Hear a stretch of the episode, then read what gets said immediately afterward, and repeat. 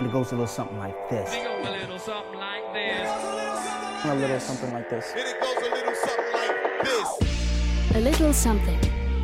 Ein Podcast über Musik. Mit Kotaro Dürr und Jan Wehn. Hallo Kotta, ich grüße dich. Janni, grüße dich.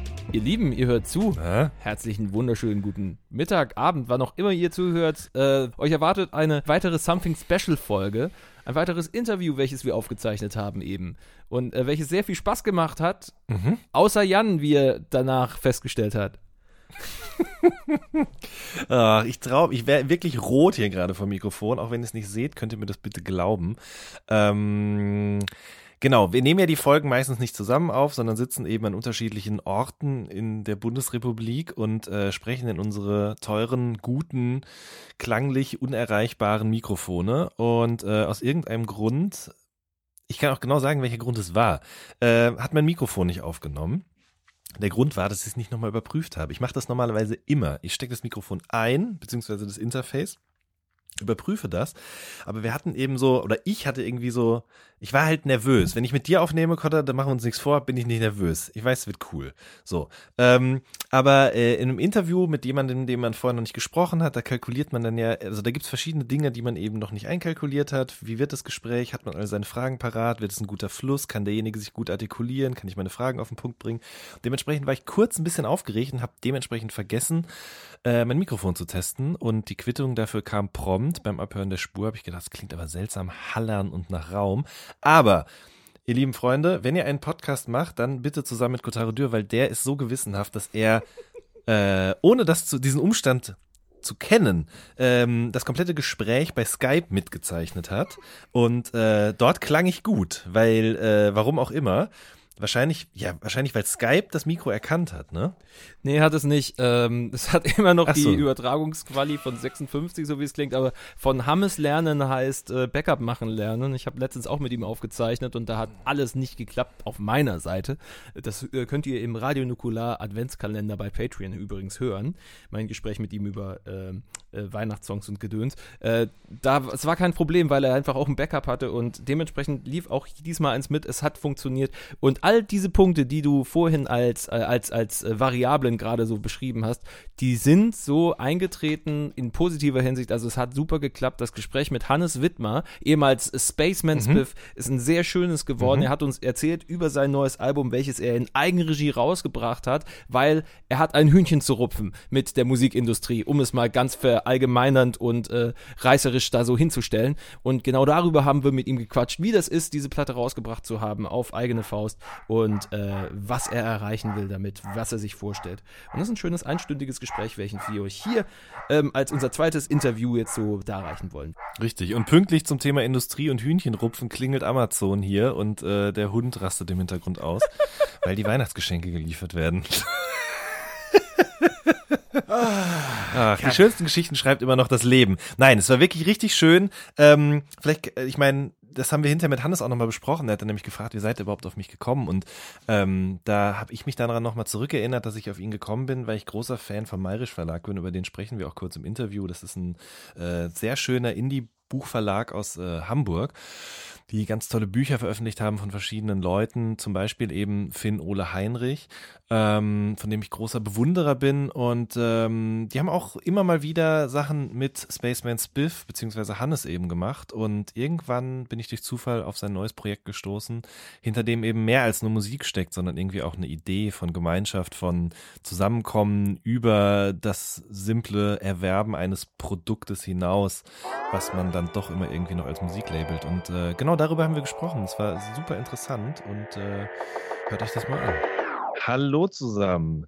Mein Name ist Jan Wehn und mir gegenüber befindet sich heute Kotaro Dürr. Hallo. Ihr hört A Little Something, aber wir sind mal wieder nicht alleine. Äh, wir hatten neulich ja schon mal einen Interview-Podcast und haben uns gedacht, das kam gut an, also machen wir das nochmal.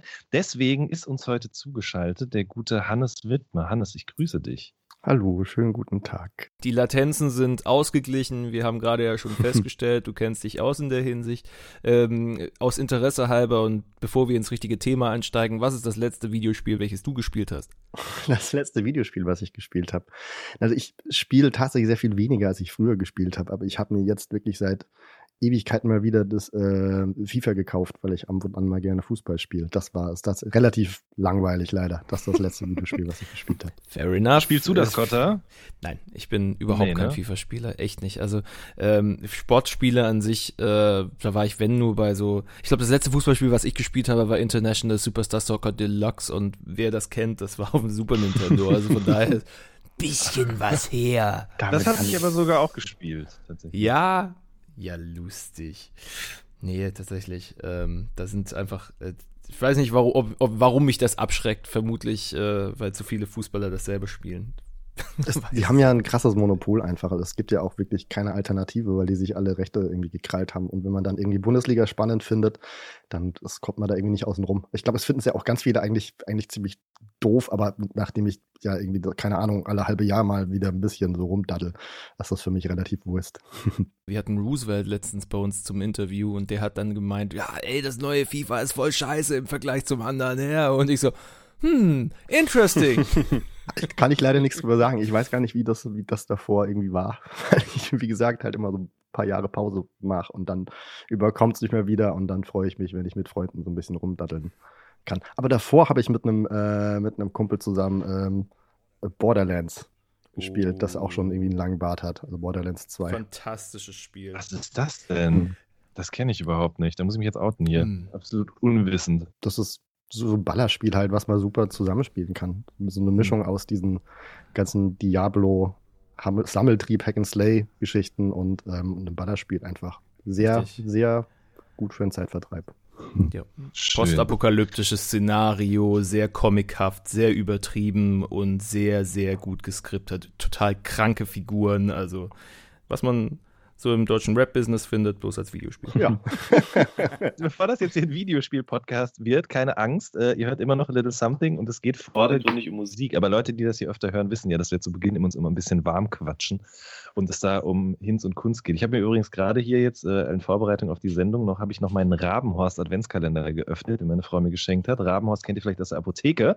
Ähm, die machen nämlich gute Säfte. Und äh, ich habe tatsächlich einen Adventskalender mit 24 Säften bekommen und äh, trinke heute einen, äh, der mh, aus was denn besteht? Ich muss gleich mal kurz schauen hier.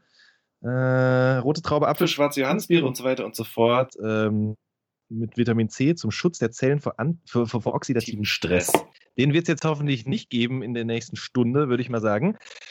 Genau, Hannes, äh, du spielst nicht hauptberuflich äh, Videospiele verschiedenster Sorte, sondern machst Musik. Ähm, nicht schon immer unter deinem bürgerlichen Namen, sondern auch als Spaceman Spiff. Als der hast du nämlich auch schon ein paar Alben veröffentlicht. Ähm, und die sind alle als physische Exemplare, standen die irgendwo in Läden. Äh, man konnte die sich bei iTunes runterladen und so weiter und so fort. Und bei deiner neuesten Platte, die da heißt Das große Spektakel, ist das aber nicht mehr so.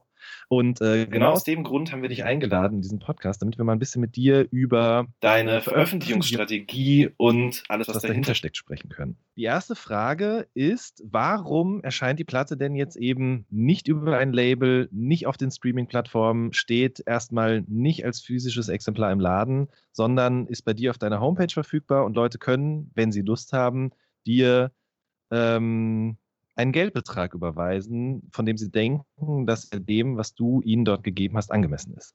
Hm. Das ist jetzt natürlich eine sehr lange, äh, lange Geschichte und Beim, beim Fragenstellen gemerkt auch, aber wir kommen da irgendwie schon äh, auf alle Aspekte zu sprechen, denke ich.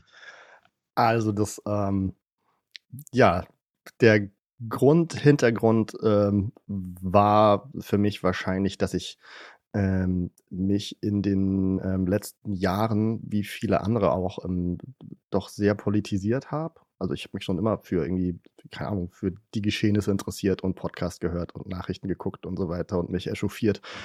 Aber das ist in den letzten Jahren doch noch mal krasser geworden. Und ähm, genau, nehme halt wahr, was, was sich in unserer Gesellschaft äh, gerade so tut und verändert, dieser überall aufkeimende Autorita Autoritarismus, ähm, der Rechtsruck, auch hier in Deutschland, dann die ökologischen Probleme und ähm, habe das Gefühl, dass wenn man diese Schnüre alle verfolgt, dass die doch alle zu unserem Wirtschaftssystem führen letztendlich und bin sehr viel noch mehr kapitalismuskritischer geworden, als ich es eh schon bin und hatte so das Bedürfnis, also ich habe dann erstmal selber meine Rolle darin hinterfragt und auch meine Rolle als Musiker und im Musikbusiness, wie läuft's denn da? Habe da auch ganz viele Musikmechanismen verstanden, weil ich auch sehr viel selber Platten veröffentlicht habe in meinem Leben schon.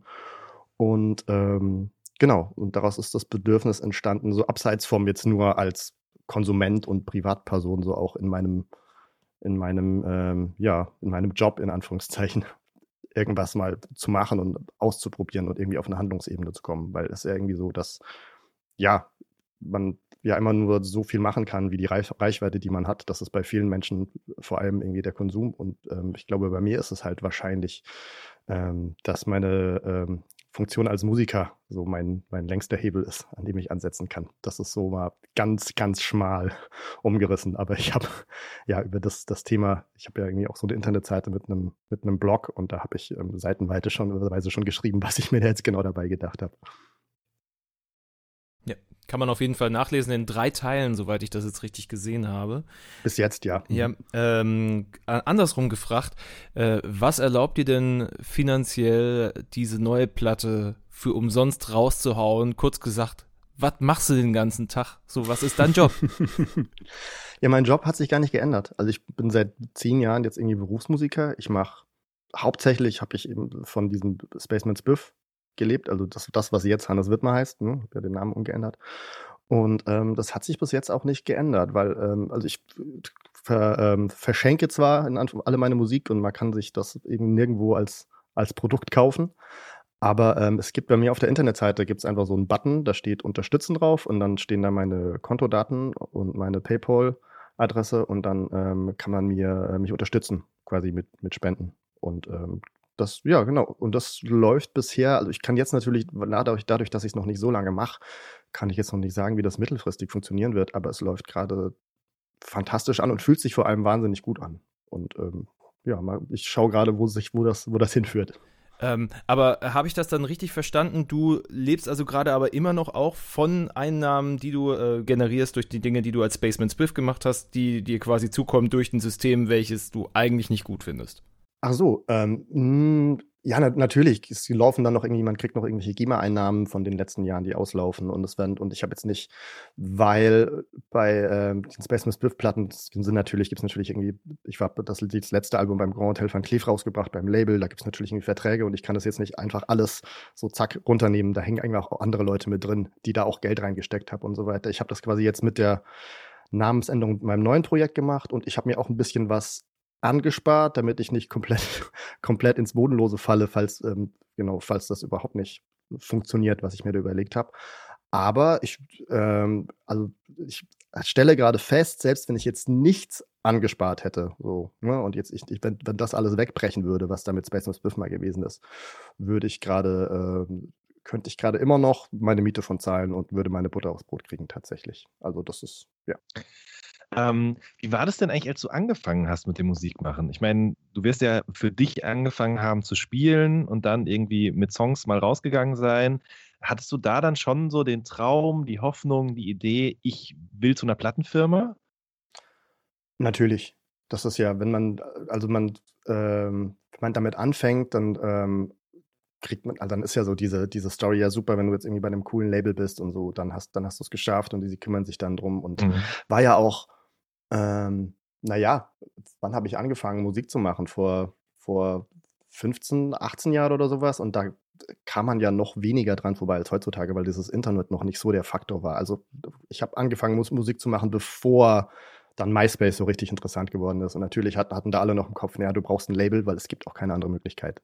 So, ja, und dann war das natürlich immer das Ideal. Und ähm, ähm, es ist ja auch so, ich glaube, die Aufgabe der Labels hat sich eigentlich ein bisschen geändert oder sollte sich so ein, so ein bisschen, bisschen ändern, aber, ähm, aber es ist ja so, dass es schon auch, also schon auch, auch immer noch aus guten Gründen Grundlabels gibt, weil es halt einfach auch Leute gibt, die Musik machen, die vielleicht eben nicht Lust haben, sich da selber so reinzufuchsen. Wie, sind, wie funktionieren jetzt die Vertriebswege und wie mache ich jetzt am besten Werbung und so weiter? Das würde mich nämlich interessieren. Wann ist denn dann der Punkt gekommen, an dem du vom Vertrag unterschreiben hin bis zum ich knie mich da jetzt mal richtig rein und gucke mir das mal von innen an. Was ist eigentlich ein Verlag? Was macht ein Label?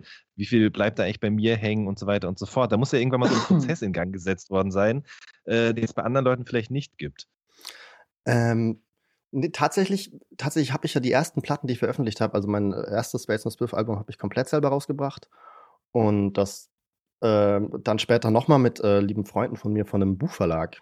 Ähm, Vom Mayrisch Verlag. Genau, der- der Mayrisch Verlag. Meiner Meinung nach einer der besten Buchverlage in ganz Deutschland. Die Bücher von. Finn oder Heinrich sind die besten, die je erschienen sind. Sehr schön, dass du das sagst. Ja, auf jeden Fall. Ich bin großer Fan des Verlags, aber nicht nur von dem, was da inhaltlich passiert, sondern auch, was da so visuell, gestalterisch und so weiter und Ja. so fort passiert. Ganz toll. Sehe ich genauso und auch ganz tolle Menschen, die dahinter sind, wirklich und Mhm. wirklich Schön. Idealisten. Und ähm, genau, und ich habe meine, weil ich dann eben diesen, diesen Rahmen gebraucht habe mit, wie kriegt, wie kommt man an den Vertrieb, wie kommt das dann in die Plattenläden und so weiter. Ähm, und sie zuvor, ähm, also ich habe die kennengelernt und sie hatten kurz zuvor ein, ähm, eine LP aus, rausgebracht. Ähm, und hatten daher die, sozusagen die Kontakte zum Vertrieb. Und weil wir uns auf Anhieb so gut verstanden hatten, habt, ha, ja, haben, habe ich dann gefragt, ob sie nicht Lust haben, irgendwie meine neue CD zu veröffentlichen. Und dann habe ich sozusagen meine ersten beiden Alben ähm, ausschließlich beim Mayrisch Verlag und das dritte Album dann äh, beim Grand Hotel van Cleef in Verbindung mit dem Mayrisch Verlag veröffentlicht. Das heißt, ich war eigentlich die ersten, die ersten Jahre habe ich noch ziemlich viel selbst gemacht und auch selbst finanziert. So, weil sie natürlich nicht so die, ähm, die konkrete Expertise für den, ähm, für den Musik, äh, für die Musikwirtschaft hatten, aber sie hatten jetzt halt die Kontakte über den Vertrieb. Dementsprechend bin ich eigentlich erst dann doch auch wirklich erst sehr spät ähm, an ein richtiges Label im klassischen Sinne gekommen mit dem Grand Hotel van Cleef, mit meiner letzten Platte. Und ähm, ja, und habe dann ähm, wahrscheinlich zeitgleich mit meinem, meinem kritischen Hinterfragen habe ich dann eben auch ähm, so ein bisschen Verständnis für die für die Musikindustrie ähm, gekriegt. Wobei ich habe es auch, ich habe es eben auch schon ein bisschen gehabt, weil ich eben selber sehr viel selber gemacht habe und sehr viel selber organisiert habe und ähm, ja, und so ist es dann dazu gekommen, dass ich so das Gefühl hatte, oh Hannes, du musst jetzt einfach irgendwas machen. Also mich hat, mich hat zum Beispiel auch immer gestört, dass ich als Musiker im, im, im Indie-Betrieb, in Anführungszeichen, ähm, kann, kann ich keine Platte veröffentlichen, ohne dass sie automatisch bei Amazon steht und beim Mediamarkt steht und Apple dran Geld verdient. Und ähm, Spotify, Spotify dran Geld verdienen, was ich sehr kritisch sehe. Und ähm, genau, und ich hatte dann einfach keine Lust, mich in irgendeiner Form mit diesen ganzen, mit diesen ganzen, ja, ähm, Monopolen ähm, gemein zu machen und ähm, danach Auswegen gesucht. Hm. Was es ja schwierig macht, wenn man selber Musik auch mag, dann welche zu beziehen, wenn jetzt, keine Ahnung, jetzt, ähm, wenn man nicht erstmal einen guten Plattenladen in der Nähe hat oder Mhm. den direkten Ja, ja, Kontakt total. zum Label hat. Ähm, wie, wie handhabst du das? Ja, also, also wie ich, wie ich meine Musik konsumiere. Ja, Ja, also ich bin, ich bin generell, jetzt, wenn ich sage, ich finde, ähm, ich halte nicht viel von Spotify, dann meine ich Spotify als Firma. Mhm. Das heißt, ich bin jetzt nicht grundsätzlich ähm, jemand, der sagt, Streaming ist der Tod und Streaming ist scheiße. Ich finde es natürlich auch toll und ich habe auch einen, äh, einen Streaming-Account bei einem anderen Anbieter als Spotify halt Ja. und ähm, höre da erstmal viel in Alben rein, wenn mir was empfohlen wird. Also ich glaube, ich lerne meine meiste neue Musik kennen darüber, dass es mir irgendwie Freunde empfehlen oder ich es bei Mhm. Konzerten irgendwie selber mitkriege. Und wenn ich es gut finde, dann, ähm, dann kaufe ich mir das auf LP zusätzlich und habe meinen Plattenspieler daheim, weil ich das ist, wie ich finde, die schönste Art, Musik zu konsumieren, weil man sich wirklich so drauf einlassen lässt. Ja, das ne? mag ich sehr gerne. Ja. Also gerade, dass jetzt in den letzten Jahren die LP ja auch wieder so einen gewissen Aufwind hatte, auch wenn die Zahlen natürlich im Vergleich immer noch relativ klein sind, ähm, bedeutet ja auch vielen Leuten so, okay, dieses physische gewinnt so ein bisschen mehr an Bedeutung, diese Tatsache, dass man einen Plattenladen in der Nähe hat. Äh, welcher Laden Ja. wäre das denn bei dir? Bei mir ähm, war das sehr lang das, ähm, das Monophon in Würzburg, was so ein Mhm. sehr zugeramschter Durcheinander ähm, Laden ist. So mit, Und- mit so einem kauzigen Besitzer mit bei, oder was? Ja, genau, richtig. Ja. Ken- kennst, du, kennst du das Monophon oder ist Nee, es so? nee, ist es halt, glaube ich, mit den meisten schönen Plattenläden. Schon irgendwie, ja. Ich hatte nur dieses Ja. Bild äh, im Kopf äh, von, äh, von Ratzer Records in Stuttgart äh, mit äh, Barbara und dem Hans-Jürgen, die dann immer Mhm. mit den Gästen über den VfB Stuttgart diskutieren, weißt du, das ist so ein bisschen, das hat man so ein bisschen mein Plattenladen-Bild geprägt und das finde ich immer so schön, wenn du dann so Leute hast, so vollkommene Nerds, die sich so reinwumsen in ihre Musik ähm, und dann äh, quasi so eine Art Community bilden mit den, mit den eigenen Kunden. Finde ich auch sehr schön. Ja, wobei ich in letzter Zeit auch sehr viel weniger zum, ähm, irgendwie zum, zum Plattenhören gekommen bin. Leider aus irgendwelchen Gründen. Aber ja, das, ich glaube, das, das ist immer, wenn man dann selber ganz viel Musik macht, dann hört man irgendwie auch weniger in der Freizeit. Das ist bei mir zumindest so. ja. Ähm, du hast jetzt gerade schon gesagt, also ähm, du hast selber auch einen Account bei einem Streaming-Anbieter, siehst aber die Streaming-Anbieter als äh, Firmen grundsätzlich eher kritisch. Also das ist ja was, was des Öfteren schon besprochen worden ist in der Mhm. letzten Zeit, aber vielleicht kannst du das nochmal auch aus deiner Perspektive als Künstler erklären ähm, und eben nicht als, als klassischer Konsument, sondern was bedeutet das denn eigentlich, wenn deine Musik dort angeboten wird? Äh, wie viel bleibt da bei einem hängen? Wie groß ist die Chance, überhaupt noch gehört zu werden? Solche Sachen. Also, ich, so die Beträge sind ja so grob bekannt. Ich glaube, es sind irgendwie 0,4 Cent pro Stream oder sowas aktuell. Also irgendwie für 100.000 Streams, was schon echt wirklich ordentlich ist, kriegt man dann, glaube ich, so 400 Euro nach, nach allen Abzügen. Und aber das ist eigentlich gar nicht mal mein Hauptproblem. Das Hauptproblem, wahrscheinlich bin ich sogar mit meiner Größenordnung irgendwie musikalischer Mittelstand vielleicht sogar noch einer, der vielleicht sogar eher davon profitiert noch oder an der Grenze ist dazu. Ich weiß es nicht. Ähm, was mich aber am meisten stört an Spotify ist der Verteilungsschlüssel. Weil ähm, du gibst ja irgendwie als Spotify-Abonnement-Empfängerin, gibst du deine Zeit 10 Euro im Monat ne? und hast das Gefühl, das, was ich jetzt, ähm, was ich jetzt höre, die unterstütze ich irgendwie auch damit. Aber das ist aber nicht so, da die 10 Euro ja alle in so einen großen Topf kommen und dann so die, alles, was an Geld da ist, nach komplett Streams verteilt wird. Was jetzt bedeutet, wenn ich jetzt irgendwie meine 10 Euro zahle, die ich bereit bin zu zahlen als Indie-Musik-Fan und dann höre ich irgendwie meine Lieblingsband den ganzen Monat durch, und das passiert ja wirklich mal, dass man den ganzen Monat eigentlich fast nur drei neue Alben hört, die man irgendwie sich da kennengelernt hat. Dann bekommt aber diese Band halt eben nur einen Bruchteil von diesen 10 Euro, die ich ja eigentlich bereit war zu zahlen. Und das finde ich ähm, höchst schwierig, weil es nicht, weil, ähm, und das liegt halt daran, dass ähm, Spotify ja viel über diese kuratierten Playlisten gehört wird, ne? ähm, die zu großen Teilen auch mit Einfluss der Major-Labels erstellt wird. Also die ganzen Major-Label haben sogar eigene Unterfirmen, die nur damit beschäftigt sind, ähm, Playlisten zu kuratieren und sitzen da am langen Hebel. Spotify ist ja auch kein Geheimnis, gehört zu ähm, relativ großen Teilen, glaube ich, auch ähm, den Major-Labels, wenn mich nicht alles täuscht. Und ähm, Genau, und dann hast du eben diese Playlisten wie, ähm, keine Ahnung, Energize, äh, Jogging oder ähm, ich jetzt schön an die Arbeit oder Chill Out, Evening und so weiter. Und ja, die dann auch teilweise ganzen Tag im Fitnessstudio und beim Friseur und im Einkaufszentrum durchlaufen. Deshalb wahnsinnig viel Plays generieren für die Leute, die eben das Glück haben, es in diese Playlisten reinzuschaffen. Und die grasen dann eben natürlich eben ganz viel Kohle ab und eben auch die Kohle von den Leuten, die bereit waren, 10 Euro für ihre Lieblingsbands zu bezahlen, in dem, in dem Glauben, dass die es auch kriegen, dabei aber halt eben auch an Helene Fischer einen ordentlichen Teil abtreten. Und das finde ich hochgradig schwierig, was natürlich auch furchtbar ist, weil dadurch, das ist ja le- letztendlich eine Umverteilung von den kleinen Bands an die großen, die eh schon keine Probleme haben. Und ist natürlich ähm, furchtbar für die Diversität. So. Das ist, das ist mein Grundproblem, was ich mit Spotify habe und dem Verteilungsmodell. Das klingt so ein bisschen nach einer, also klar, kuratierte Listen. Im Grunde ist ja ein Radioprogramm auch nichts anderes. Ich, Ja, arbe ich arbeite ja selber beim Radio und das klang für mich jetzt dann eben so, wie als wär- wäre Spotify aus deiner Sicht dann quasi auf dem Weg, so ein neues, eher mal Minus der Moderation, aber so ein neues Radio zu werden, wo halt vorgekaut wird und wo sich die meisten Leute eben darauf dann einlassen. Ja, auf jeden Fall. Das ist ja auch, ist ja auch so. Also Spotify Mhm. hat wirklich eindeutig so die Gatekeeper-Position von den Radiosendern übernommen.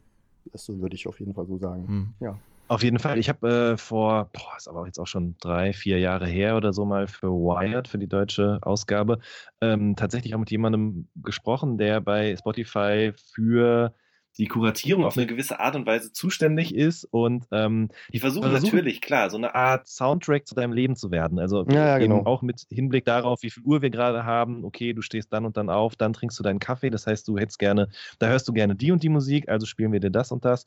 Ähm, und dann gehst du zur Arbeit, dann machst du deinen Sport, dann hängst du mit deinen Freunden ab und trinkst ein Glas Wein oder was.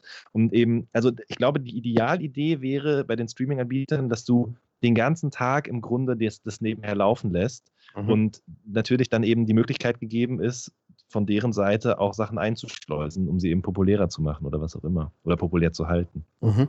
Das ist, hört sich ein bisschen dystopisch an für mich tatsächlich. Ich weiß nicht, vielleicht finden es Leute auch toll, aber ich finde, das ist schon, ja, schon krass, aber macht natürlich Sinn, weil das, das versuchen ja auch die ganzen sozialen Netzwerke, haben ja irgendwie äh, freuen sich ja drüber, dass sie die Leute möglichst lang in ihrem Medium irgendwie drin behalten. Das ist ja auch der, genau der gleiche Trick bei, bei Facebook Ja. jetzt. Durchaus. Stimmt. Ich bin, bin gerade am Checken, ich war gerade auf der Spaceman Spiff-Seite bei Spotify und äh, habe bisher keine Playlisten gefunden, auf denen äh, du mit dabei wärst. Frage mich, warum nicht zumindest Grand Hotel Van Cleef dich auf irgendeine Liste setzt. Das ist auch irgendwie. Hallo? Ich, ich glaube, ich, glaub, ich war auch schon mal irgendwie in der Liste bei Spotify zwischendurch. Das ist auch ein bisschen fast ein, fast ein bisschen traurig. Ähm, aber ich ähm, habe tatsächlich als mein, ähm, weil es, es ist ja eben durchaus so durch diese, durch diese Marktkonzentration, die ähm, Spotify hat, haben sie ja wirklich diese krassen Möglichkeiten, dass sie irgendwie so sagen können, was jetzt angesagt und was nicht. Und ich habe, ähm, als meine Endlich Nichts Platte rauskam, gab es dann irgendwie auch so einen Deal mit Spotify. Das war irgendwie 2014 da habe ich auch noch nicht so viel drüber nachgedacht, muss ich ganz ehrlich gestehen, ähm, wo dann ähm, halt, ich glaube, eine Million Banner-Views es eben gab, wo dann sagen, jetzt hier ein neues Ding von Spaceman's Piff. Und das habe ich dann schon auch ein bisschen gemerkt. Also es ist schon, man kann das schon irgendwie positiv benutzen und für sich ausnutzen. Ne? Das ist ja also dieses, dieses, man kann da stattfinden, um ähm, Werbung für sich zu machen. Das ist, das ist ohne Frage so, aber deswegen muss man es halt nicht im Gesamten gut finden was sie machen, aus besagten Gründen, die ich gerade schon, schon erwähnt habe. Ja. Sag doch mal, wie war denn dann die Reaktion der Leute? Du hast eben gerade schon mal kurz angesprochen, als du eben kommuniziert hast, dass du dein neues Album sozusagen eben verschenkst und die Leute dir was dafür geben können, wenn sie mögen. Das war, also ich habe so ein bisschen Schiss gehabt, natürlich, dass das irgendwie A, dass es irgendwie niemanden interessiert oder dass es vielleicht auch einen Shitstorm gibt von Leuten, die sich irgendwie ans Bein gepinkelt fühlen, was echt ja nicht mein Sinn und Zweck der Sache ist. Ähm, aber es war echt überwältigend. Ich habe wahnsinnig viele Nachrichten bekommen von, von Menschen, E-Mails, auch wirklich sehr persönlich. Ähm, und äh, ja, merke, dass das, das vielen das was bedeutet. Und die Erfahrung, was da passiert ist, das ist echt, das möchte ich nicht missen. Also wenn mich Leute immer fragen, ja, und ist das jetzt erfolgreich im Sinne von, und dann denken alle mal an den finanziellen Erfolg, aber allein schon, also das irgendwie mal so festzustellen, wie es auch ablaufen kann, so dieser, dieser Kontakt zwischen ähm, Musikmachenden und, und Publikum, das ist allein schon so viel wert, weil ähm, ja, Leute überweisen mir jetzt halt irgendwie einfach Geld und dann kannst du bei PayPal, kannst ja Nachrichten dazu schreiben, ne? Und ähm, selbst wenn es irgendwie ähm, ein Euro ist, freue ich mich drüber und dann steht dabei, danke hier und hierfür und äh, das bedeutet mir das und das. Und es gibt Leute, die schreiben, ja, Hannes, da hast du ja ein riesengroßes Fass aufgemacht, pass auf, dass du nicht reinfällst. Und ähm, ich antworte wiederum auf E-Mails und Nachrichten die ganze Zeit. Und irgendwie hat sich so mein, meine Aufgabe so ein bisschen verschoben. Normalerweise in der Situation, wo ich jetzt wäre, wo ich gerade meine, meine ähm, meine Platte rausgebracht hätte, wird es darum gehen, oh Gott, wie mache ich jetzt das, das neue coole Musikvideo dazu? Oder wie bringe ich den letzten Leuten jetzt am besten bei, was ich für ein cooler Typ ist und dass sie sich meine Musik anhören müssen, was eigentlich nicht so, ich nicht so gerne mache oder mich immer so ein bisschen, ich immer ein bisschen schwierig fand. Und so kann ich einfach mit Leuten über das reden, was mich wirklich interessiert und kann direkt mit den Leuten reden, die sich die Musik anhören. Und das ist ein total, total tolles Gefühl. Also ich habe auch, es ist so ein bisschen, weißt du, wenn man, wenn du auf Spotify Musik konsumierst oder bei Amazon eine CD äh, bestellst, ist es ja so ein total entfremdeter Prozess irgendwie, sehr abstrakt. Du tust da irgendwie 10 Euro zahlen, dann kommt irgendwie ein Paket an oder du zahlst 10 Euro und hast da diese Riesenwolke an, an aller Musik. Und das steht alles so zwischen demjenigen ähm, oder derjenigen, die die Musik gemacht haben und ähm, denen, die es hört. Und dadurch, dass ich das jetzt irgendwie nur so auf meiner Seite stehen habe, ähm, sind die Leute mehr oder weniger gezwungen oder, oder dürfen eben einfach direkt bei mir daheim vorbeischauen. So, ne? Und bisschen gucken, ich habe da den Rahmen gesteckt, ich habe da ganz viel außenrum geschrieben, ich habe bei der, bei der MP, den MP3s, die man sich runterladen kann, ist noch so ein, ein kleines Audiofile da, dabei, wo ich mich bedanke, dass sie, ähm, dass sie vorbeikommen, gekommen sind, die es runtergeladen haben und sich das jetzt anhören, ein bisschen erkläre, was ich mache. Und das ist einfach, das schafft diese, das schafft einfach eine ganz andere Verbindung. Und ich glaube, dass das auch was ist, was an vielen anderen Stellen im Konsum einfach ein ähm, Riesenproblem ist. Diese, diese Entfremdung, dass man eigentlich gar nicht mehr weiß, wer ist da eigentlich für was verantwortlich. Ist ja genau das Gleiche, wenn du Klamotten kaufst oder wenn du Essen kaufst. Das irgendwie mal festzustellen, ist gerade total toll. Und ich merke, also das, ich merke es bei mir als auch bei den Leuten, die mir eben, die mir dann einfach immer ihre Nachrichten hinterlassen. Vor kurzem hat auch mir jemand ähm, geschrieben, ja, er würde gerne, ähm, wird, findet das Album toll und generell das, was ich mache und wird mich gerne irgendwie mit unterstützen, hat aber nicht so viel Kohle, aber er hat noch irgendwie so ein, so ein Effekt, Effektgerät, so ein Pedal, was die Gitarristen alle mal in ihren liegen haben für Hall bei sich rumfliegen und ich meine, das benutzt er irgendwie und hast du irgendwie Interesse dran, kannst du das gebrauchen? Ich habe tatsächlich genau sowas gesucht und dann hat mir halt einfach dieses Pedal jetzt geschickt und das ist, ja, das ist super. Ach, wie schön. Ja, es ist, voll, es ist voll schön. Das ist irgendwie, es läuft einfach auf einer ganz anderen Ebene ab gerade. Und wahrscheinlich, wahrscheinlich kriegen es weniger Leute mit dadurch. Und wahrscheinlich mache ich auch, mache ich auch weniger Geld damit. Aber selbst, aber ich möchte einfach nicht so diese, dieses, diese Art des Miteinander umgehens möchte ich irgendwie nicht missen gerade. Das ist fantastisch. Ja. Hm. Das ist also alles tolle Erfahrungen, die du gerade mitkriegst, dadurch, dass der Mittler sozusagen rausfällt. In diesem Fall lassen wir Spotify sein oder Amazon oder was für Vertriebswege auch mhm. immer. Du haust es raus bei Soundcloud. Äh, der erste Song Fragen liegt bei knapp 6000 äh, Plays bisher. Ähm, hattest du jemals in deiner Karriere das Gefühl, ähm, jetzt du müsstest auf irgendeine Art und Weise Acht geben darauf, wie du äh, deine Kunst raushaust? Ähm, sei es entweder dadurch, dass du glaubst, okay, ich, es muss so und so sein, damit es mehr Aufmerksamkeit kriegt, oder dass Leute versucht haben, sogar Einfluss zu nehmen auf das, wie du, wie du deine Songs machst?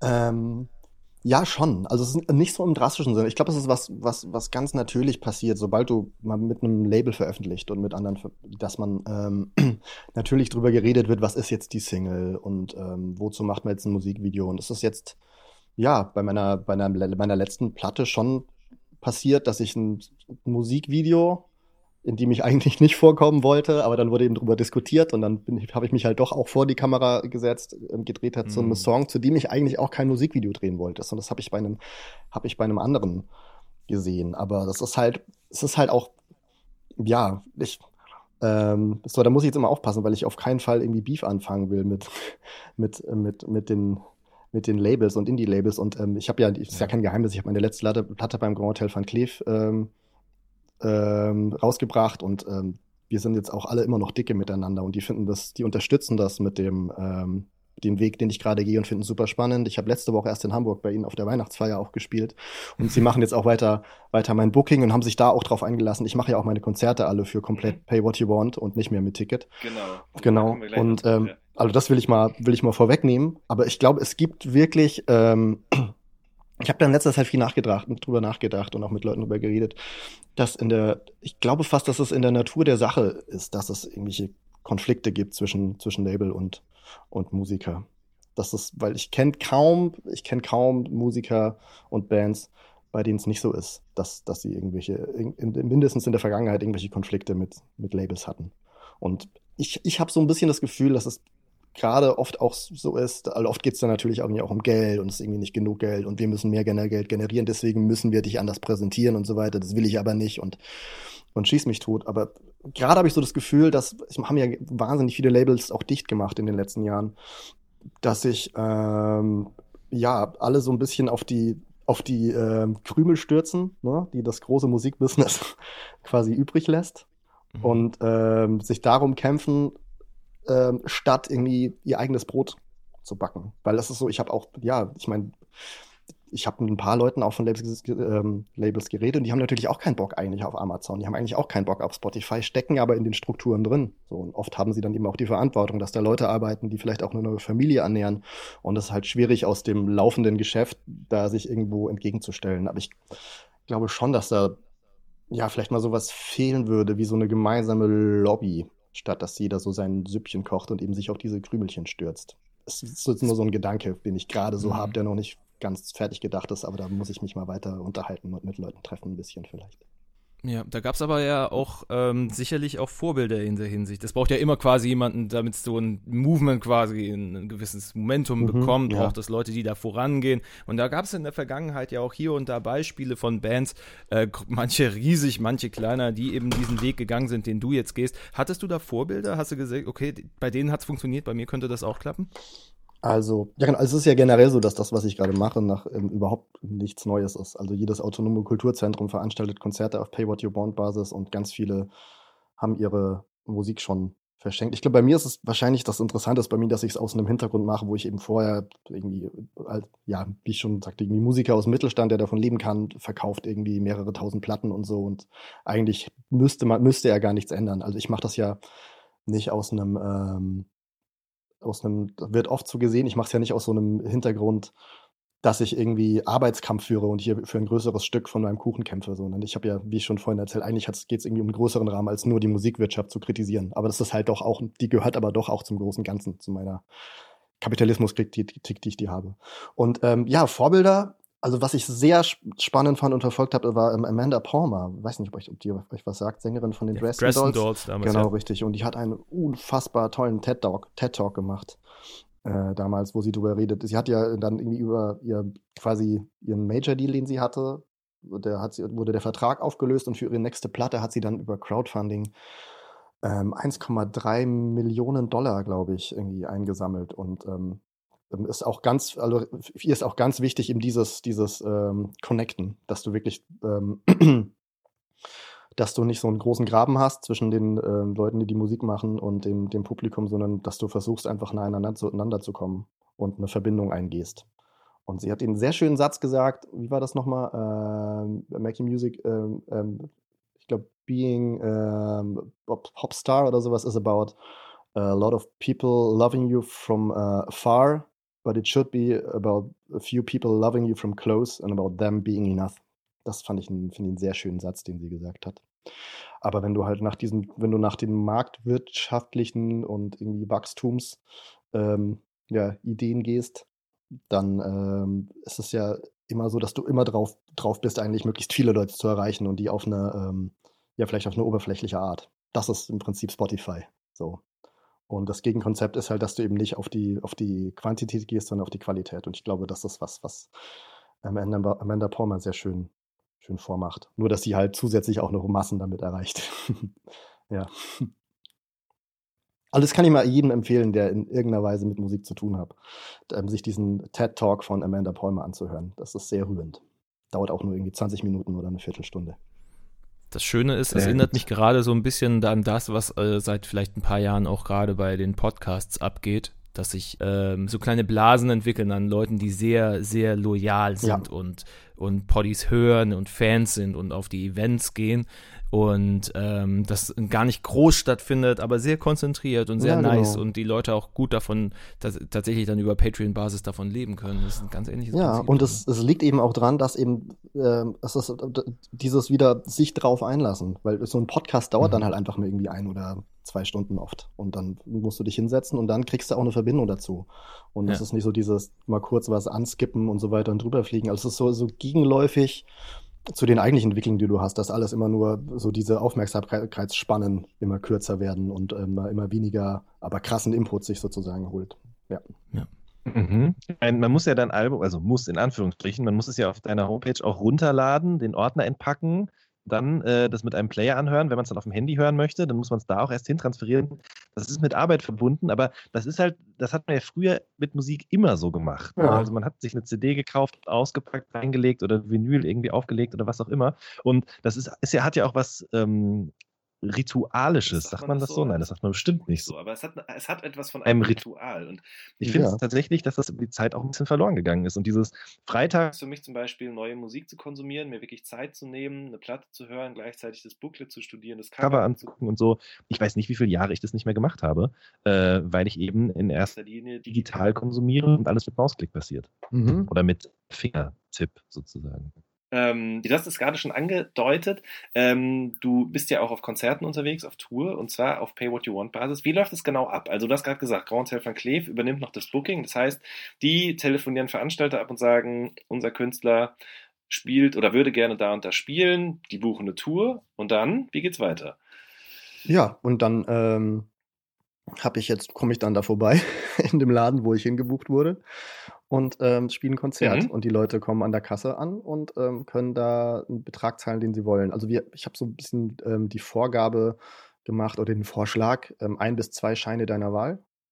Da hast du dann, ähm, Mhm. ja, ist dann relativ klar, dass man, dass so fünf, fünf Euro so in Anführungszeichen das Minimum wären. Ich glaube, jeder kann sich irgendwie diese fünf Euro leisten, aber das ist natürlich irgendwie das ist dann so ein Betrag, wo ich gnadenlos drauflegen würde mit dieser Tour, weil wir auch eine komplette Band dabei haben und eigenen Mischer mit eigenem Mischpult. Und so meine Idee war mal eben dieses Pay What You Want Prinzip, was man eben kennt von Hutkonzerten und von, von kleinen Konzerten, Mhm. auf die Ebene zu hieven, wo es dann halt in Clubs stattfindet, wo auch mal irgendwie 500 oder 900 Leute reinpassen. Und das Mhm. ähm, ist die Idee dahinter. Und äh, ja, es ist halt einfach, es läuft auf Vertrauensbasis ab, letztendlich. Mhm. Ja, und ähm, bin ich, da bin ich gespannt, wie das, wie das funktionieren wird. Um, Also da hast du noch gar keine Erfahrung ich habe, mitgemacht. naja, ich habe so im Kleinen, ich habe ein Konzert in Würzburg gespielt auf dieser Pay What You Want Basis und da hat das super funktioniert.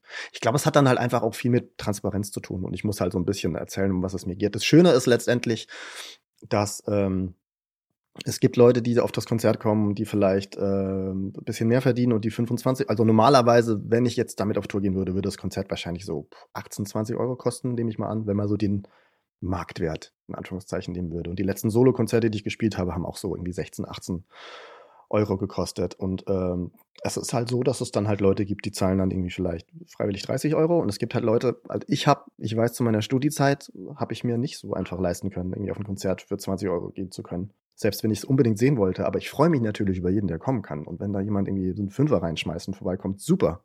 Total großartig. Und ähm, ich hoffe, dass das so das ein bisschen eben ermöglicht, dass dann quasi die Leute, die ein bisschen mehr zahlen, solidarisch den anderen Leuten ermöglicht, auch vorbeizukommen. Ja, das ist, das ist so der Wunsch. Denn das ist ein bisschen, natürlich ein bisschen schwierig erstmal, weil die Strukturen da überhaupt nicht drauf, auf, drauf ausgelegt sind in der, in der Clubgröße. Und ich habe mir dann irgendwie so ein eigenes ähm, Reservierungsportal ähm, zusammen friemeln lassen über ähm, Bekannte hier in Würzburg. Und ähm, wo man dann Karten reservieren kann, weil man muss ja auch irgendwie garantieren, manchmal fahren ja Leute irgendwie zwei Stunden auf ein Konzert oder drei, dass die dann da auch irgendwie einen Platz kriegen, wenn es ausverkauft ist. Oder ausverschenkt, wie man es nennen will.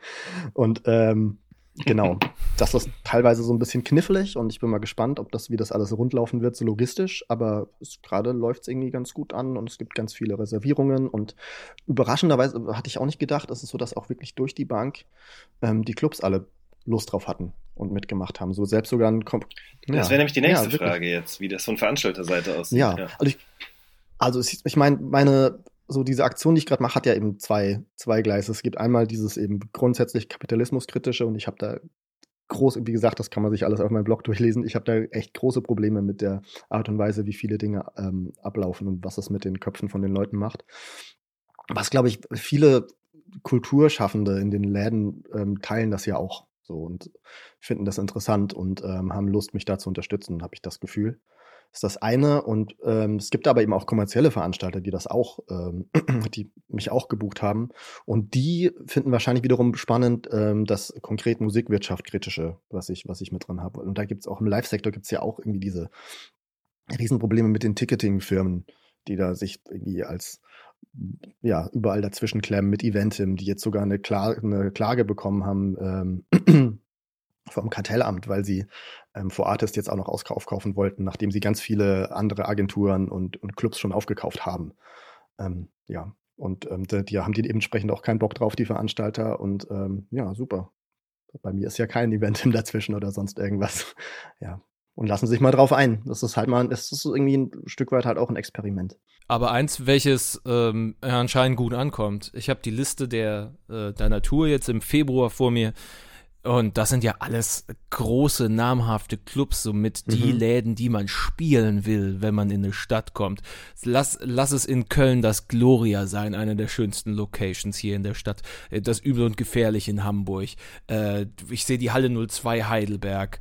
Ähm, ist Club Cannes in Stuttgart, wo, wo auch viele tolle, ich glaube letztens auch die Leoniden und, und, und, und Rockstar, meine ich, auch aufgetreten ist. Also ähm, da kann man schon sagen, ey, da ist eine Vorfreude da auf dich, auch ohne den ganzen Ja, Apparat im das, ähm, Hintergrund. hoffe ich doch. Also ich bin sehr froh. Also ich bin, ja, ich habe natürlich, ich, also es ist natürlich auch so, dass ich davon profitiere, dass ich, ähm, dass ich jetzt die letzten zehn Jahre ähm, Musik gemacht habe unter diesem Namen Spaceman Spiff und die Leute auch schon, Ja, schon irgendwie erwarten, okay, gut, wenn der Hannes vorbeikommt, dann, dann kommen da schon auch ein paar Leute rum. So, das steht natürlich irgendwie außer Frage, dass mir das auch geholfen hat. Aber ich habe mich schon auch, ich hatte mich schon auch darauf eingestellt, dass es dann vielleicht eben nicht unbedingt das Gloria wird in Köln, sondern man vielleicht im anderen Laden erstmal erstmal suchen muss. Aber umso besser, dass, dass, ich, dass man das so gleich auf der Ebene mal ausprobieren kann, finde ich natürlich fantastisch. Das finde ich die, find so interessant, wie einen diese Nummern, die Zahlen an der, an der Stelle einfach auch blenden können. Ne?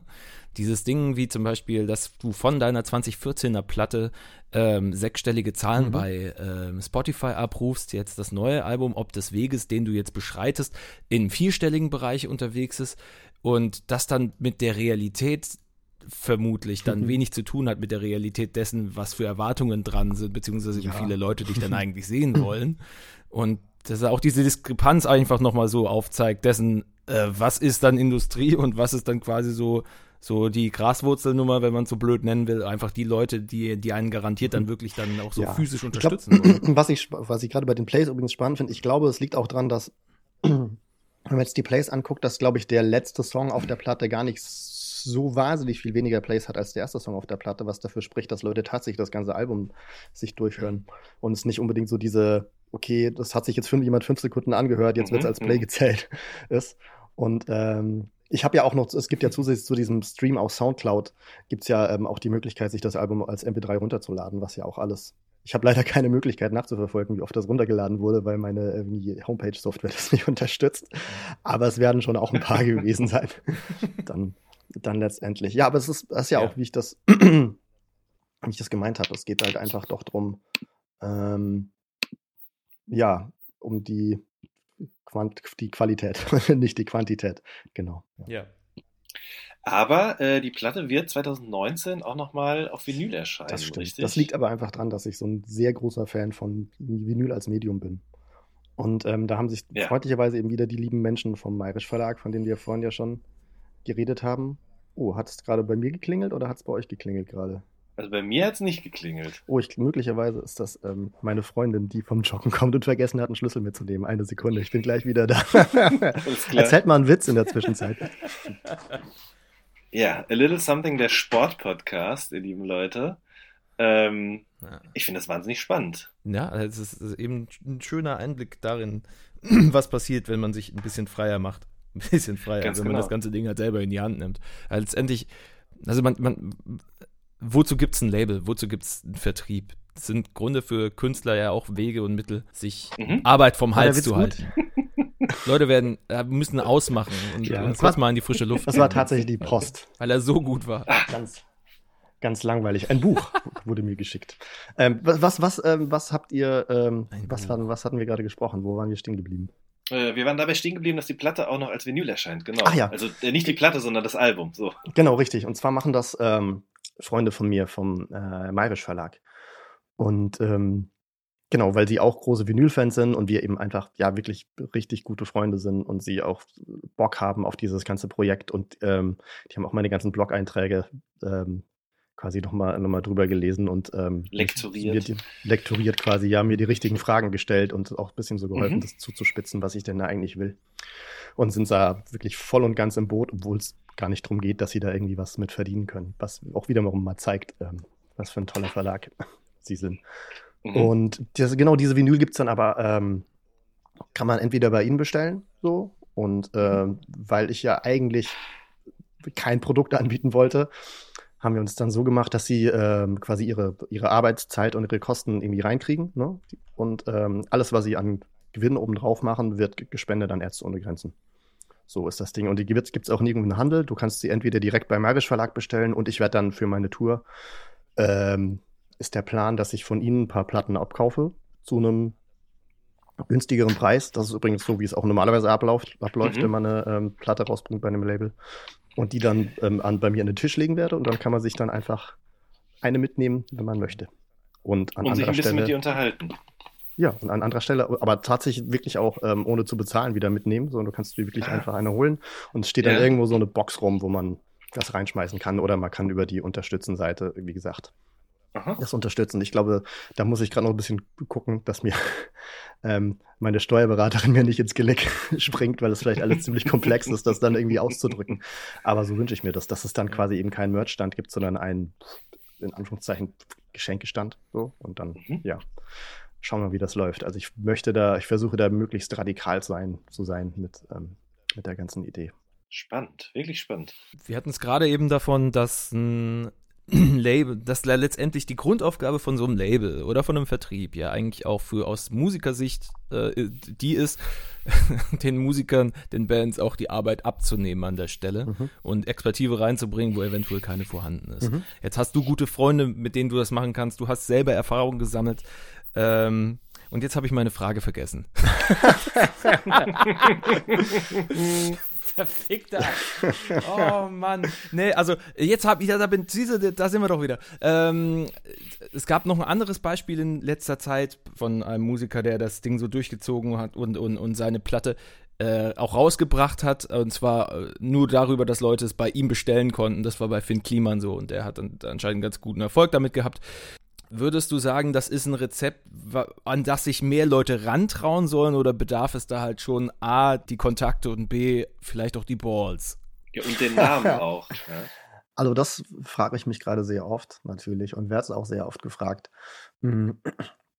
Ich glaube, ein großer Grund, den man auch nicht vergessen kann, warum ich mir das gerade leisten kann, das so zu machen, ist, weil ich auch ähm, Solo-Künstler bin und Ja. dementsprechend auch immer meine so Solo-Konzerte spielen kann. Ich bin jetzt keine Band, wo dann das, was man da irgendwie zusammenkratzt, auf, auf fünf Leute verteilt wird. Wobei auf der anderen Seite, es gibt ja auch genug Leute, die einfach über die konventionellen Wege ihre Musik veröffentlichen und es da auch nicht reicht. So. Ähm, ich, ah, es müsste, es ist, glaube ich, es bleibt, es müsste mal jemand ausprobieren. So, ne? Ich habe, ich denke, ich habe ah ja schon gesagt, dass ich relativ frei auch gerade die ersten beiden Alben noch veröffentlicht habe. Und ich kann mir schon vorstellen, ich mache das jetzt seit zehn Jahren. Wenn ich vor zehn Jahren angefangen, äh, als ich vor zehn Jahren angefangen habe, als ich dann auch wirklich so diese ähm, die Ochsentouren durch äh, Kneipen, wo irgendwie alle Bier getrunken haben und rumgeschrien haben, während man da seine traurigen Lieder singt, ähm, das habe ich ja auch alles hinter, hinter mir. Und wenn ich aber parallel dazu auch so angefangen hätte, mit dem das alles auf ähm, Vertrauensbasis und äh, Pay What You Want Basis zu machen, ich kann mir schon vorstellen, dass ich jetzt auf einem ähnlichen Level ähm, sein könnte. Aber ich kann es natürlich nicht sicher sagen, weil ich es nicht ausprobiert habe. Und ähm, natürlich spielt wahrscheinlich gerade auch, mit- auch mit rein, dass es ähm, zusätzlich zu dem ähm, ähm, Fakt, dass die Leute hoffentlich die Musik auch schön finden, auf dem auf dem, auf dem Album wäre irgendwie witzig, wenn ich es irgendwie verschenken würde, großherzig und keinen interessiert. ähm, das natürlich auch so dieses, das Außenrum auch nochmal ähm, Aufmerksamkeit generiert und viele auch mich unterstützen und das eben auch so schreiben, weil sie eben die Haltung und die Idee dahinter gut finden. Das heißt, das sind so ganz viele Faktoren, die da, die da reinspielen. Also ich, ich kann es nicht sagen. Ich kann es mir, ich kann es mir vorstellen, das wäre zu probieren. Zumindest ist es aber ja mal so ein, ähm, wenn das jetzt so in, auf alle Arten und Weisen so funktioniert, wie ich mir das gerade vorstelle, ist mal ein Zeichen, dass es das ähm, die äh, Variante, wie es gerade ist, so in der Musikwirtschaft, nicht die einzige ist, zumindest mal. Das, ähm, jeder ist ein Teil von allem, was ihn ruiniert. äh, Wäre vielleicht die Negativsicht, das ist ein Zitat von dir aus Fragen. Ähm, ist natürlich jetzt ein bisschen äh, aus dem Kontext, äh, Kontext herausgerissen, ist mir nur an der Stelle wieder eingefallen ähm, und hat mich beim Hören irgendwie zur Frage gebracht, äh, das kannst du dann eigentlich auch nur singen, wenn man sich selbst auch mal richtig schön in die Scheiße geritten hat oder man gemerkt hat, okay, man, man ist Teil von was, was man nicht sein will. Hatte Ja. das was eben was damit zu tun? Auf jeden Fall hast du auf den, auf den Punkt getroffen. Deine Analyse von dem, das, darum ging es in dem Satz. ähm, was mich mal noch interessieren würde, also ich meine, wir sind ja, gehen ja schon Richtung Schluss gerade so und das sind schöne Worte, die jetzt hier gesagt werden, aber was mich noch interessieren würde, und ich habe es vorhin vergessen, muss ich gestehen, ähm, was kann, kann man das eigentlich aufschlüsseln, was so eine Produktion von so einer Platte oder von so einem Album, ich sage immer Platte, von so einem Album kostet? Oder worauf das Geld irgendwie verteilt werden muss? Ich meine, klar, man braucht ein Mikro, man braucht ein Aufnahmeprogramm, man braucht Instrumente, man braucht aber vielleicht auch nochmal Leute, die drüber hören und sagen, das klingt gut oder es besser machen. Wie kann man da irgendwie was zu, oder kannst du da irgendwas zu sagen? Das variiert natürlich sehr. Also in den letzten, Jahr, in den letzten Jahren ist es, glaube ich, ähm, günstiger geworden, weil mit ähm, weil man nicht mehr so darauf angewiesen ist, in das, in das fette Studio zu gehen und man sich relativ günstig selber das Studio-Equipment und die Programme, die dafür nötig sind, irgendwie organisieren kann. Oder gerade wenn man elektronische Musik macht, dann ähm, dann muss man da nicht mehr so viel, so viel außenrum ausfahren. Es es hat, ähm, es wird auf jeden Fall, glaube ich, viel unterschätzt von Leuten. Also ich habe ja ähm, vor im, im letzten Jahr habe ich habe ja noch so eine, eine, andere Band, Otago heißt die. Ne? Das ist quasi mein englischsprachiges Projekt, wo ich mich da ein bisschen ausgelebt habe. Und da hatte ich insgesamt, das war immer noch im Low-Budget-Bereich und ich hatte Ausgaben von 15.000 Euro. Und ähm, genau, also es schließt, schließt sich, schlüsselt sich halt auf aus, du hast ähm, Kosten für Musiker und Musikerinnen, für ähm, jemanden, der das Ganze irgendwie aufnimmt, jemand, der das mischt, jemand, der das, ähm, der das mastert, also quasi die fertigen Mixe dann nochmal irgendwie den Zauberstaub drüber streut und macht, dass er sich auf allen Anlagen schön anhört und so weiter und bis aus, ausgewogener ist. Ähm, du musst ähm, die CD-Pressung bezahlen, du musst die ähm, Vinylpressung bezahlen, musst die GEMA dafür bezahlen. Es gibt jemanden, der das Artwork designt. Ähm, dann macht man vielleicht Musikvideo dazu oder eben nicht. Ähm, man muss vielleicht Promo dafür bezahlen. Also allein die Promoarbeit bei der letzten Platte hat irgendwie 2000 Euro gekostet. Und so stöpselt sich das zusammen. Aber man kann dann je, je nachdem, was man eben so für Kontakte hat oder ob man ähm, ähm, ja das mit Freunden zusammen macht, kann man sich dann überlegen, ob man das im Vorhinein bezahlt, ob man das irgendwie über irgendwelche Beteiligungen löst und so weiter. Da gibt es tausend verschiedene Variationen und ähm, genau. Also ich glaube, also ich glaube, dass man auf jeden Fall, wenn man ähm, amtlich mit allem außenrum ein Album ähm, recorde, dass man schon mit so den 10.000 Euro ähm, rechnen muss. Kann aber mhm. eben auch wesentlich mehr werden oder man kriegt es auch für günstiger hin, wenn man genau das mit Kumpels macht. oder ja. ja. Oder die richtige Musikrichtung irgendwie hat, wo man dann eben, wo man irgendwie alles am Rechner bauen kann und es dann nur noch direkt auf die Platte gefeuert wird. Ja. Daran habe ich jetzt irgendwie auch gerade gedacht in den letzten Jahren, wie gerade im EDM-Bereich viele Leute angefangen haben, keine Ahnung, irgendwie Performance-Videos bei YouTube zu posten. Das war ja bei Madion oder Madon, immer noch nicht sicher, wie man ihn nennt, so. Vor ein paar Jahren, der, ich glaube, äh, dessen Video losging mit, das sind, äh, keine Ahnung, 50 Songs, die ich mag. Und dann hat er einen riesen Mashup runtergerockt an seinem Keys und das war äh, beeindruckend zack, Riesenstar, spielt die größten EDM-Festivals. Also du kannst dann halt auch, auch gehen, mhm. aber ist natürlich dann nicht so produktionsintensiv, sagen wir mal, von der Manpower her, wie es wäre, würdest ja, ja. du eine ganze Band koordinieren müssen an der Stelle. Ja, total. ist ja spannenderweise auch so, dass es ähm, viel mehr Solokünstler gibt äh, momentan. Wenn man jetzt mal so in die Nullerjahre und gerade in die 90er, 90er geht, wo du so ganz viele riesen Bands hast und ich habe so das Gefühl, alles, was da, also ganz viel von dem, was da oben mitspielt, sind alles irgendwelche Leute, die, ähm, die ähm, ja, so auftreten. Was aber auch mhm. natürlich wieder voll in die Zeit passt, ne? Mit ja. Individualisierung und Instagram und, und Co. Ich habe sogar mal davon gehört vom, vom Kumpel, der irgendwie meinte, dass irgendwie äh, bei ihm in der Ecke eine Band gab, die halt einfach, wo alles gefloppt ist und dann haben sie quasi daraus ein Solo-Projekt gemacht, aber es waren noch genau die gleichen Leute involviert und jetzt machen auch die gleichen Songs und jetzt haben sie einen Major-Deal. Also das ist schon echt spannend. ja. Wahnsinn. Ja. Die Leute haben nicht so viel Zeit, die können sich nur auf ein Gesicht konzentrieren. Ja, ja genau. Nehmen wir das Schönste. Ach, ist der Drummer? Ja, Gott, dann lernt er halt Gitarre. Ja. Aber es ist echt spannend. Das ist wirklich was, was, was. was irgendwie, glaube ich, so durch verschiedene Geschichten auch. Ich glaube, in der Politik ist es auch so, dass sich die Leute viel mehr für die einzelnen Gesichter interessieren als für die Parteien, habe ich so das Gefühl, wie auch so drüber berichtet mhm. ist. Das ist so ein, da gibt es spannende Parallelen. Naja.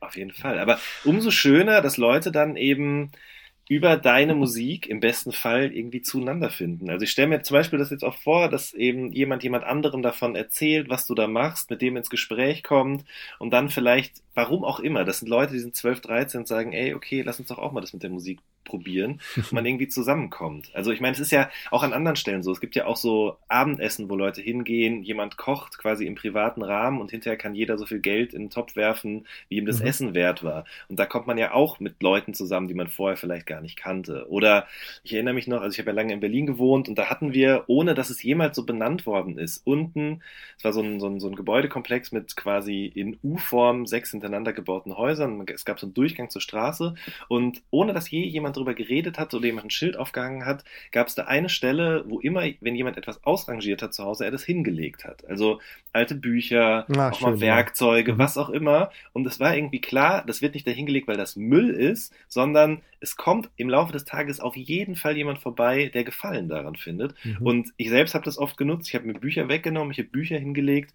und ähm, das, das war total schön zu sehen, wie das so stillschweigend so eine Gemeinschaft geschaffen hat in, diesem, in dieser Straße in Berlin-Kreuzberg. Das war wirklich schön. Und ich Ja, glaube, dass es halt auch an anderen Ecken und Enden irgendwie funktioniert und Leute wieder näher zusammenbringt. Ja, ich glaube, das mit dem nah zusammenbringen und Gemeinschaft schaffen, das ist echt ein sehr gutes, gutes Stichwort. Ja, was, ähm, ja, was mir an vielen Stellen fehlt bei uns ähm, in unserer Zeit. Ja. Ja, aber welches du in Würzburg ja hast. Also ich habe so einen kleinen Einblick zumindest in die Partyszene der Stadt. Da gab es, glaube ich, irgendwie die We Are Wolves Party, wenn ich mich richtig erinnere, und einen ganzen Haufen Leuten, die da mit engagiert sind.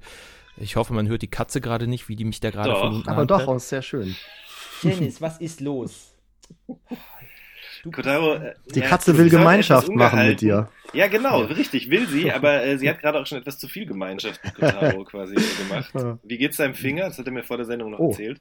Der, der, das, das war der andere. Der Ach so. Du? wir haben, wir haben, ich habe ich hab den, damit sie, damit sie erstmal zufrieden sind, habe ich den Leckerlis rausgegeben und er so, oh mein Gott. Mit, seinen- mit seinen großen Tatzen mir den halben Finger aufgerissen. Ist jetzt nicht mehr so rot wie vorhin. Vielen Dank fürs Nachfragen. Schön. Jetzt, jetzt bin ich voll von der Würzburg-Nummer weg, aber äh, ich, ich hatte das Gefühl, in Würzburg hat man eine schöne Szene zusammen von Leuten, mit denen man gut Sachen anstellen kann. Das war so mein Eindruck. Und äh, das- dass da, Auf jeden Fall. Das ist ja wie, wie so oft so in so Mittelgroßstädten, kleinen Faststädten, so, dass da dann einfach doch jeder jeden kennt, der sich für irgendwas interessiert. ja, man sich dann zusammenrückt. Was ich auch sehr gerne ähm, mag, an der Stadtgröße von so über gut 100.000 Leuten. Schön. Ja. Gemeinschaft Alles. ist das Stichwort, das Schlusswort, wie auch immer. Ähm, oder hast du noch eine Frage, Kotaro? Nicht, dass ich jetzt hier das Wort Nee, abschneide, wollt- so wie deine Katze dir den Finger. Ja, richtig das. Ähm, Hannes, äh, wir sind ja hier, also wir werden es jetzt heute nicht in groß machen, aber wir machen unseren Podcast ja auch gern, äh, um über äh, unsere aktuellen Lieblingsalben zu sprechen, über äh, Musik, die uns gerade eben begleitet. Und dementsprechend äh, wollen wir einfach an dich die Frage stellen: Gibt es gerade Musik, die einmal abseits von der eigenen, die du, die du gerade rausgehauen hast, äh, die du gerne verfolgst, von der du sagst, oh mein Gott, ja, dieses Album oder diese Songs müssen mehr Leute hören? Ähm, ich bin da immer so ein bisschen hinterher, dass ich oft irgendwelche Sachen auch entdecke, die irgendwie schon zehn Jahre alt sind. Ähm, was ich gerade Okay. viel, ähm, was ich gerade für mich entdeckt habe und viel höre, ist ähm, tatsächlich, ich bin in, ein bisschen im Country eingestiegen. Ja? Ja, oder, mehr oder weniger, also ein bisschen so ein bisschen ähm, American Folk und höre gerade von, ähm, ich muss gerade nicht, dass ich es falsch ausspreche, ähm, Gillian Welch. Das, ähm, die hat ähm, in den Nullerjahren auch, ich bin darüber über einen Song, den hat sie in den Nullerjahren geschrieben. Ähm, äh, Everything is Free heißt der, wo sie im Prinzip eigentlich schon ähm, damals das Spotify-System vorweggenommen hat in einem Text. Das, ähm, von der höre ich mir gerade einige Platten an. Ich hö- höre gerade ähm, sehr oft ähm, Phoebe Bridgers, was eine, ähm, auch eine amerikanische Songwriterin, aber modern ist. Songwriterin, hat auch zusammen mit Connor Oberst irgendwie einen Song rausgebracht von Bright Eyes. Ja. Ähm, das Album ist, glaube ich, von letztem Jahr. Das höre ich gerade rauf und runter. Und ansonsten, ja. Ah ja, genau. Und das, das ähm, was ich auch sehr spannend finde, übrigens, ist das neue Moritz Krämer-Album. Moritz Krämer von Oh, ich habe es noch nicht gehört. Ja. Ich habe es noch nicht gehört, aber ich bin wahnsinnig gespannt drauf. Hör mal, hör mal rein. sagst. Es ist wirklich, Ja. es ist wirklich hochinteressant und auch, also auch musikalisch sehr schön und ähm, vom Text sehr, sehr spannend. Aber ich will nicht zu viel verraten. Einfach mal selber rein. Und hat einen schönen Titel, der auch so ein bisschen zu dem passt, was wir heute gemacht haben. Vielleicht auch genau umgekehrt. Ich habe einen Vertrag unterschrieben, eins. ja, genau. Gefällt mir sehr. Das ist das erste Album von zwei Alben. Das zweite ist dann, ich habe einen Vertrag unterschrieben, ähm, Teil 2. Jetzt seid ihr alle gehuckt. Hört rein. Gebt euch die Story. Sehr schön. Ich bin gespannt auf jeden Fall. Hannes, vielen, vielen lieben Dank für deine Zeit. Das war total interessant, aufschlussreich und ähm, regt mich zumindest äh, irgendwie zum Nachdenken an, muss Ja. ich ganz ehrlich sagen. Äh, für alle, die mehr wissen wollen, hört euch auf jeden Fall das große Spektakel an. Ähm, gibt es unter www.hanneswittmer.de. Und äh, da findet man auch, wenn ich richtig informiert bin, auch die Tour-Dates, ne? Ja, das stimmt. Und alles weitere. Genau. Alles weitere, genau richtig. Gute Blog-Einträge und so weiter und so fort. Sehr cleanes Homepage-Design noch, gefällt mir gut. Habe ich selbst Ja. gebaut tatsächlich. Vielen Dank. Da, Nee, da freue ich mich ich auch jetzt. oh, schön, das ist das beste Lob zum Schluss. Danke. Mal abgesehen davon, dass das Album ganz gut geworden ist, deine Homepage sieht gut aus. Ah, schön. Ihr Lieben, das war eine neue Folge von Little Something. Ähm, mir gegenüber im digitalen Äther saßen Hannes Wittmer und Kotaro Dürr. Vielen Dank euch fürs Zuhören. Hannes, vielen Dank dir von meiner Seite auch nochmal und bis zum nächsten Ja, Mal. danke fürs Einladen und habt's gut. Tschüss. It goes a little Tschüss. something like a this. little something like this. A little something like this. And it goes a little something like this.